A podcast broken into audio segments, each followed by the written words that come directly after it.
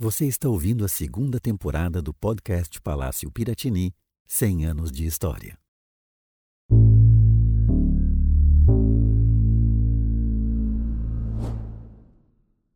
O Palácio Piratini, em seus 100 anos, foi cenário de muitas histórias.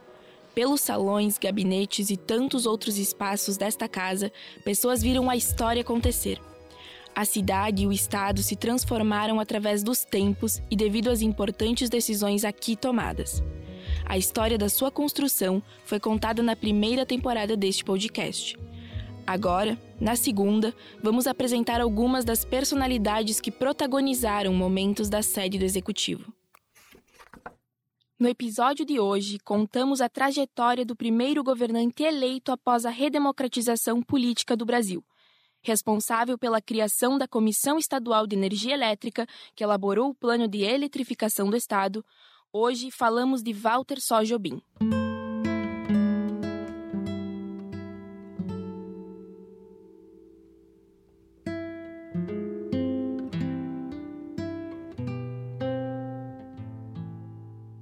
Filho de Labieno Jobim e Alzira Só Walter nasceu em Porto Alegre no dia 26 de agosto de 1892. Cursou o primário na Escola Brasileira e o secundário no Ginásio Rio Grande do Sul. Mais tarde, ingressou na Faculdade de Direito de Porto Alegre e, ainda na graduação, lecionou Geografia e Português na Escola Técnica Parobé.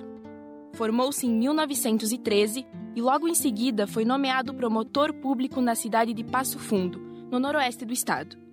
Foi juiz distrital nas cidades gaúchas de São Borja e de Santa Maria e promotor efetivo em São Borja. Em 1916, deixou a promotoria para se dedicar à advocacia, profissão que viria a exercer em quase todo o estado. Em 1922, Walter Sojobim se alinhava com as forças de oposição ao governo de Borges de Medeiros. Em março de 28, filiou-se ao Partido Libertador, o PL, recém-criado na época. Porém, no ano seguinte, o PL abandonou sua oposição aos republicanos e concordou em apoiar a candidatura de Getúlio Vargas para a presidência da República, lançada pela Aliança Liberal. Após a derrota nas eleições presidenciais de 1930, Walter Jobim participou da movimentação revolucionária que depôs Washington Luiz e colocou Vargas no governo naquele ano. Durante o Estado Novo, foi nomeado secretário de Viação e Obras Públicas do Rio Grande do Sul, cargo que ocupou de 1937 a 1943.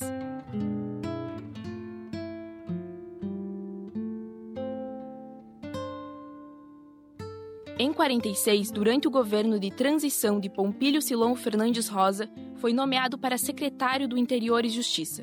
Após derrotar Alberto Pasqualini, candidato do PTB, e Décio Martins da Costa, lançado pela coligação formada pela UDN e o PL, Walter Sojobim deu início ao seu governo.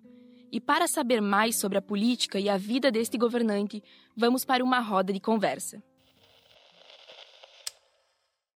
Sejam bem-vindos ao podcast Palácio Piratini 100 anos de memória política. Meu nome é Ana Júlia Zanotto e serei a mediadora nessa conversa. No episódio de hoje, o ex-governante homenageado foi o primeiro governador eleito após o processo de redemocratização brasileira, Walter Só Jobim. E para contextualizar a história desse governo, contamos com a presença de Gustavo Guimarães, mestre em História, que teve como foco de sua pesquisa o anticomunismo na eleição de 1947. Seja bem-vindo, Gustavo. Muito obrigado pelo convite, agradeço a oportunidade, vai ser uma conversa bem bacana. Também estamos acompanhados do mestrando em História Diego dos Santos, que está realizando a pesquisa intitulada O Parlamentarismo na Constituição de 1947. Seja bem-vindo, Diego. Olá, Ana Júlia, olá, Gustavo, agradeço o convite. Prazer estar aqui nessa roda de conversa. Para começar, então, é preciso entender como era o Rio Grande do Sul da época. Qual era o contexto político do Estado e do país em 1947, quando Walter Sojobim foi eleito governador? Uh, é importante hum. situar, então, o governo do Walter Jobim no período que vai do fim do Estado Novo, né, que também é um período que acompanha o final da Segunda Guerra Mundial. Então, a gente tem nesse período o fim dos governos autoritários e um movimento de democratização. E aí, nesse contexto da democratização, a reorganização partidária, as eleições e também os processos constituintes, eles são muito importantes.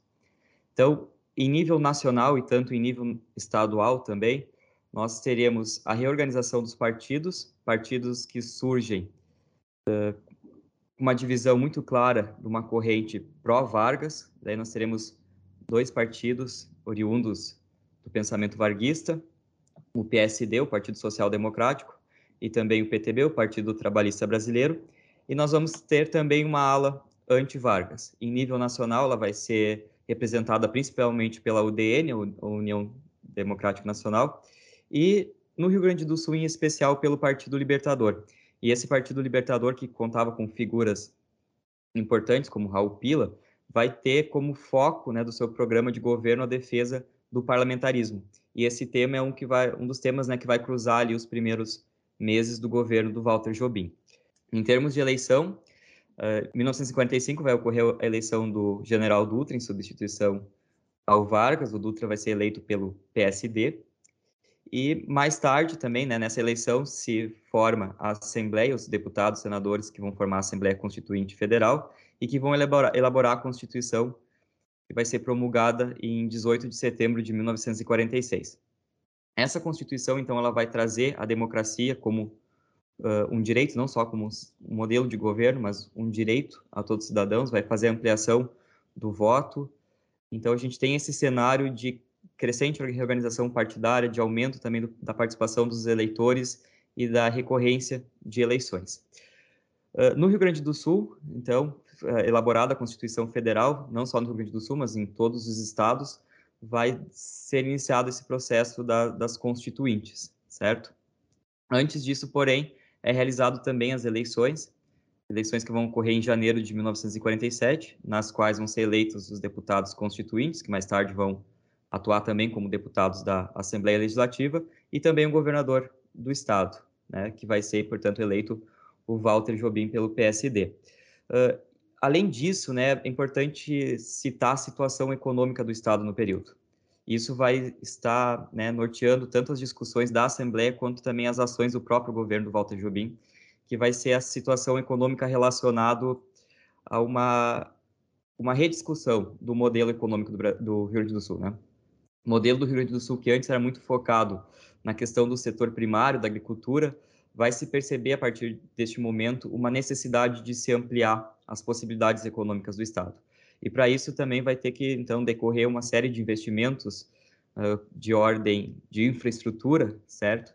E isso vai estar implícito ali também, então, nas ações do governo Walter Jobim, como também nas discussões do, dos deputados estaduais. E Gustavo, na tua pesquisa, tu analisa o jornal Gazeta de Santa Cruz, do município de Santa Cruz do Sul, localizado no centro do estado, como forma de divulgação das campanhas das eleições de 47, com a presença de um elemento anticomunista. Qual foi a relevância da imprensa para essa campanha que no final elegeu Walter Só Jobim? Como pontuado, o nome de Walter Jobim já tinha uma trajetória política de expressão do Estado. Né? O Jobim foi secretário de Obras Públicas, no, ali em 1943, né, no período que surgiu a Comissão de Energia Elétrica do Estado, e ela foi criada vinculada à Secretaria de Obras Públicas. Aliás, a CE, ela surge como comissão, passa a autarquia e só depois vira companhia, né? E ela é criada lá em fevereiro de 1943, através do Decreto-Lei 328. A ideia dessa comissão era estudar e promover os potenciais hidro e térmico. Aliás, esse material é abordado com mais profundidade né, na obra recente da Lauren dos Reis Bastos, muito além de Leonardo Brizola, a encampação e a desapropriação da Unforp em Porto Alegre. Eu cito isso porque é um dos elementos abordados também na, na eleição, mas chegarei na questão do, do anticomunismo.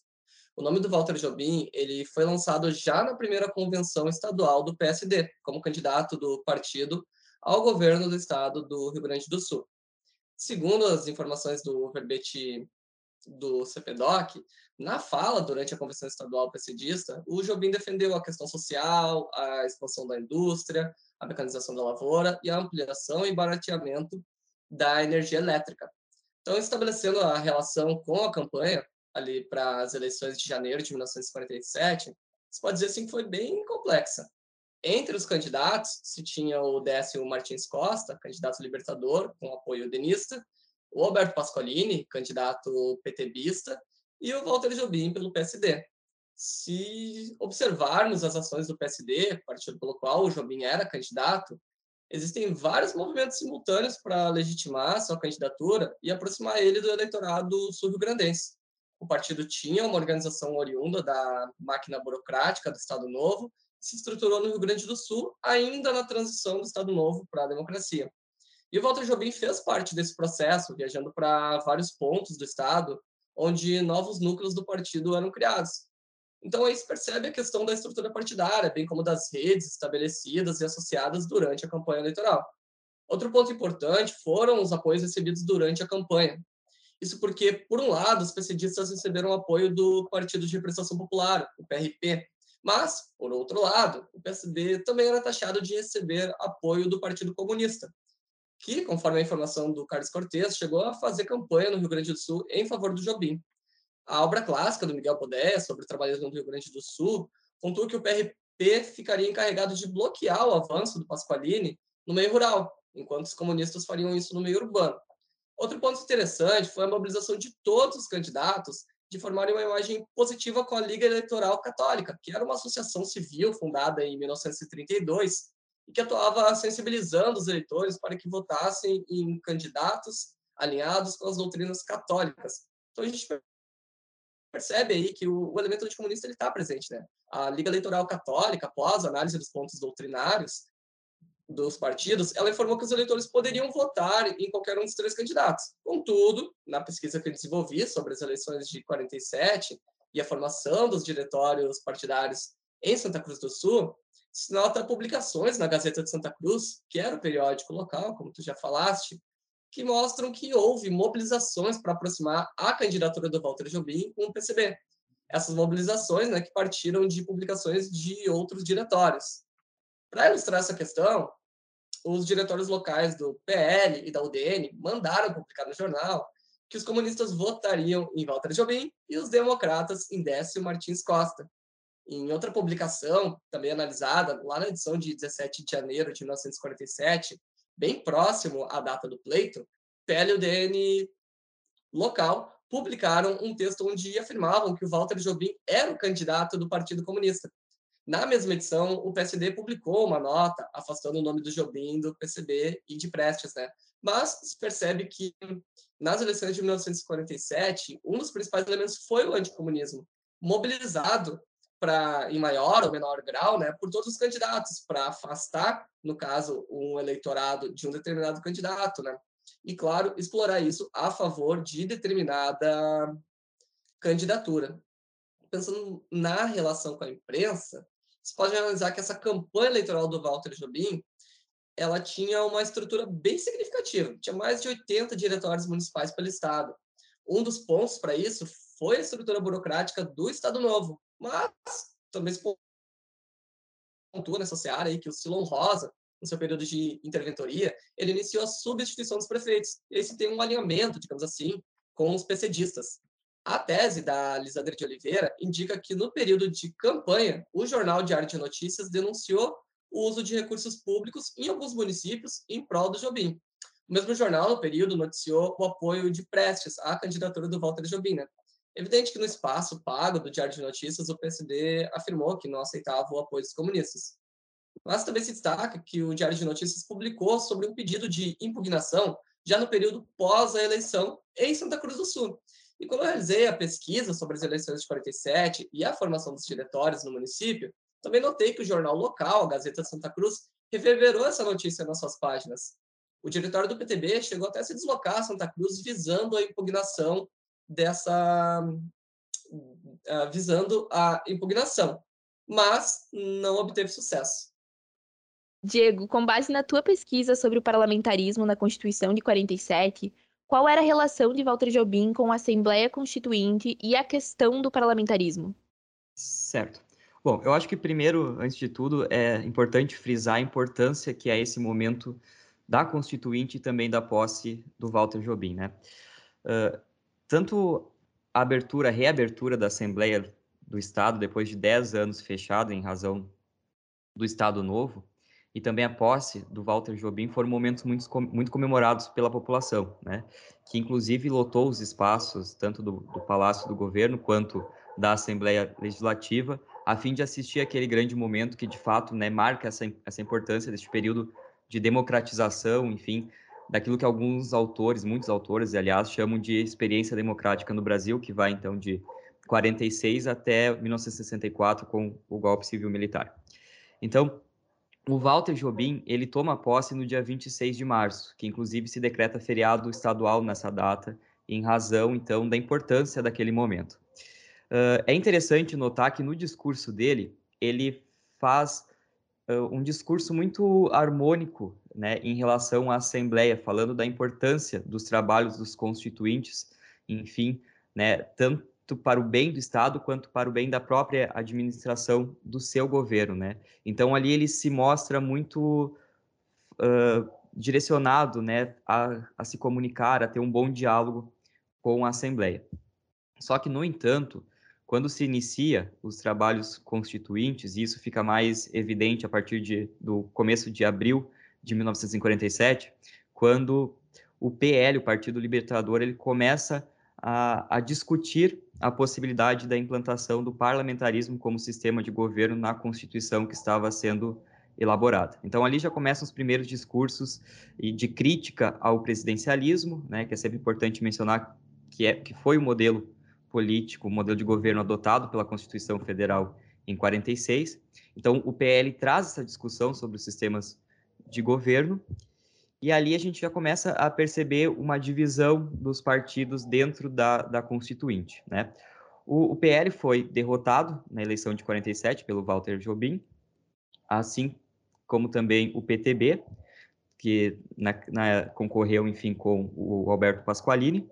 Então a gente vai perceber no decorrer das semanas que esses dois partidos eles vão se unir, né? PTB e PL se unem e acabam então apresentando juntos um projeto substitutivo do, com uma proposta de instituição do parlamentarismo no, no estado do Rio Grande do Sul.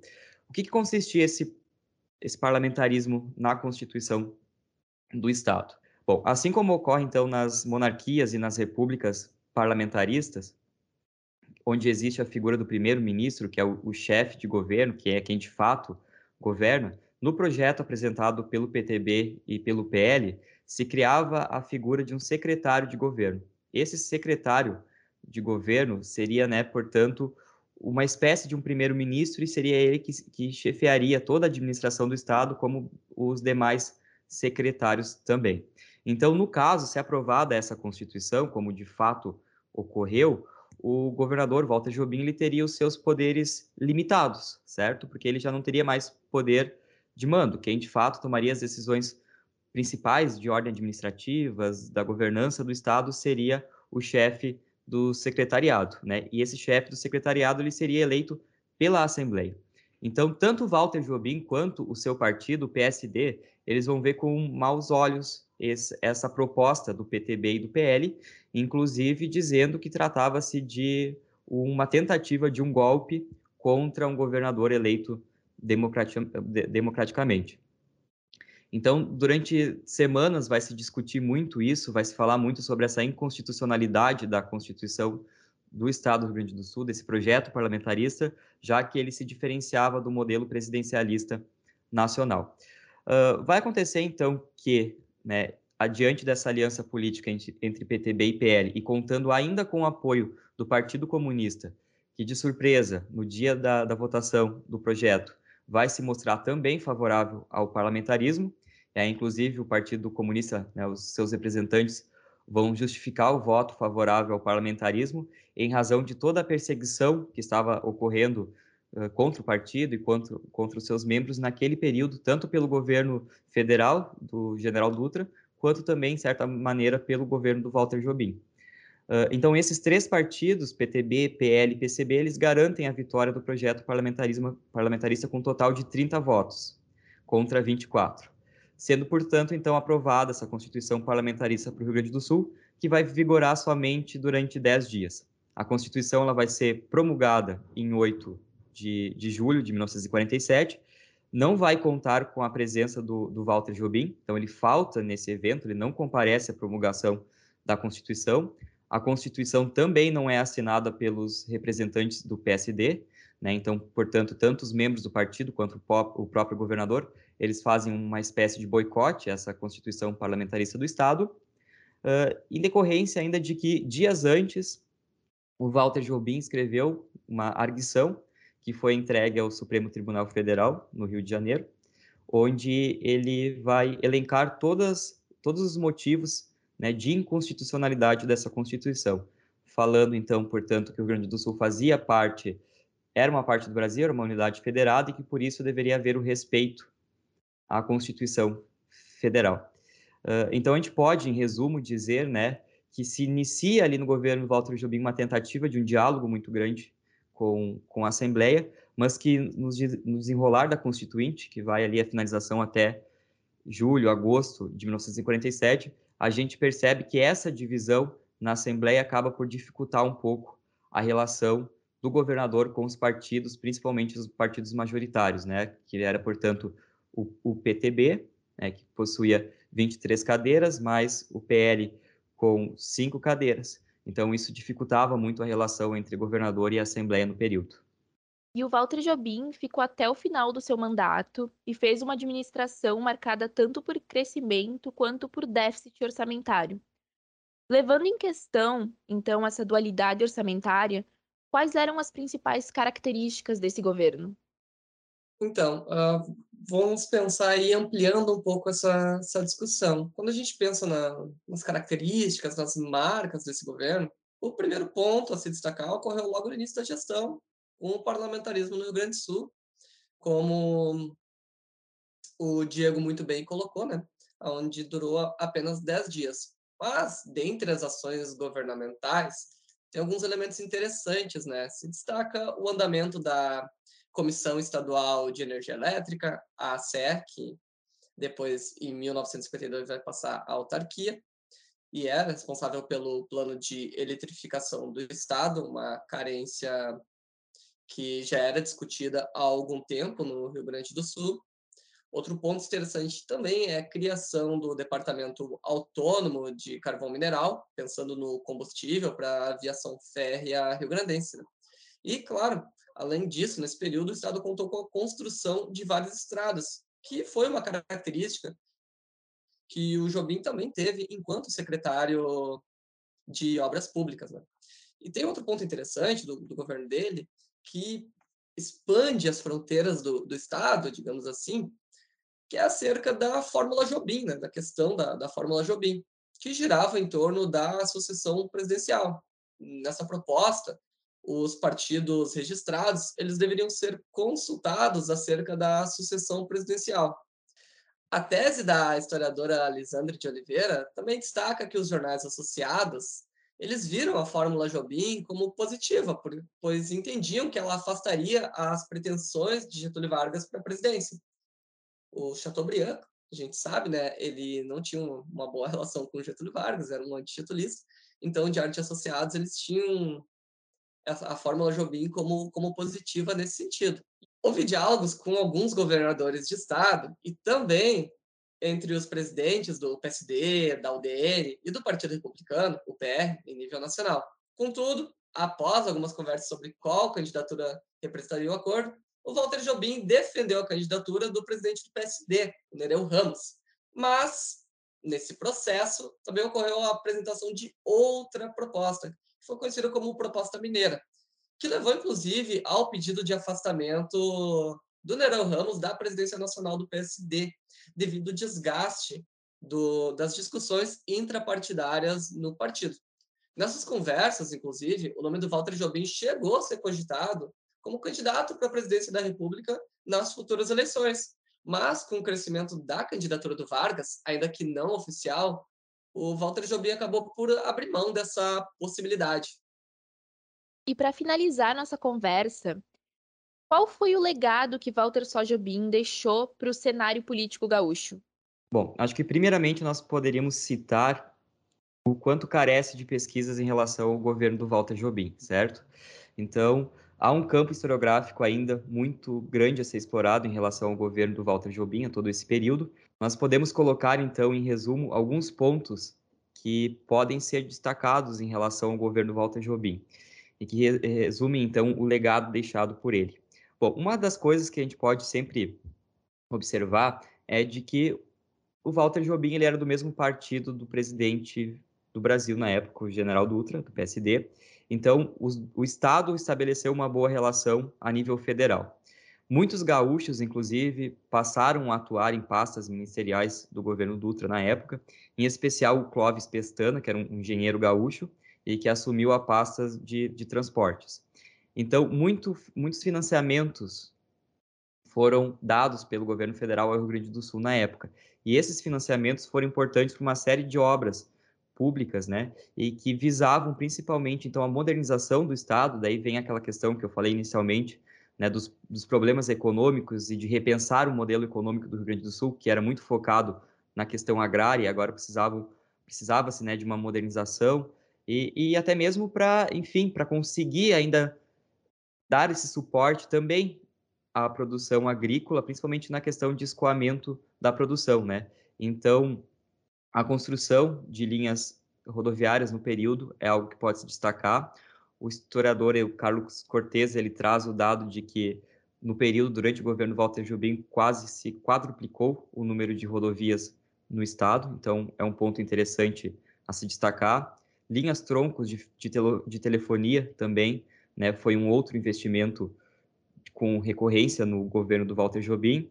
Uh, barragens também para eletrificação e irrigação das lavouras. E um outro ponto muito interessante também é que no período se teve um crescimento de 25% no número de escolas criadas no estado. Então a gente pode fazer esse balanço do governo Walter Jobim, citando né, essa questão de, do investimento em infraestrutura, tanto na área de, de transportes, comunicação, como também na área de educação, e, e, em resumo, acho que podemos definir o Walter Jobim como um bom administrador e que soube né, uh, receber essa ajuda, contar com essa ajuda do governo federal para investir em obras necessárias ao desenvolvimento econômico e também social do Estado. Então, chegamos ao fim dessa roda de conversa. Eu gostaria de agradecer Gustavo Guimarães e Diego dos Santos por terem aceitado participar e contar a história do governo de Walter Sojobim. Muito obrigada. Obrigado, foi um prazer participar dessa roda de conversa. Muito obrigado, agradeço mais uma vez. Prazer conversar contigo, Ana Júlia, com o Gustavo. E esperamos, então, né, que futuramente mais pesquisas em relação ao governo do Walter Jobim possam, possam ser feitas aí por futuros historiadores. Muito obrigado.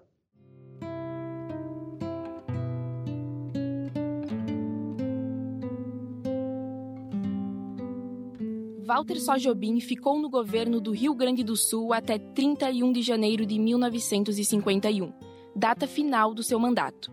Em setembro do mesmo ano, foi nomeado embaixador no Uruguai, onde permaneceu até dezembro de 54.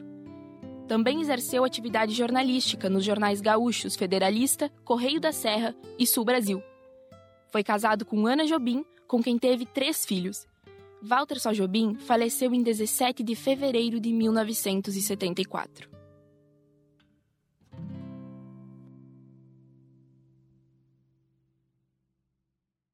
Você ouviu o podcast Palácio Piratini 100 anos de história. Contou com narração de Ana Júlia Zanotto.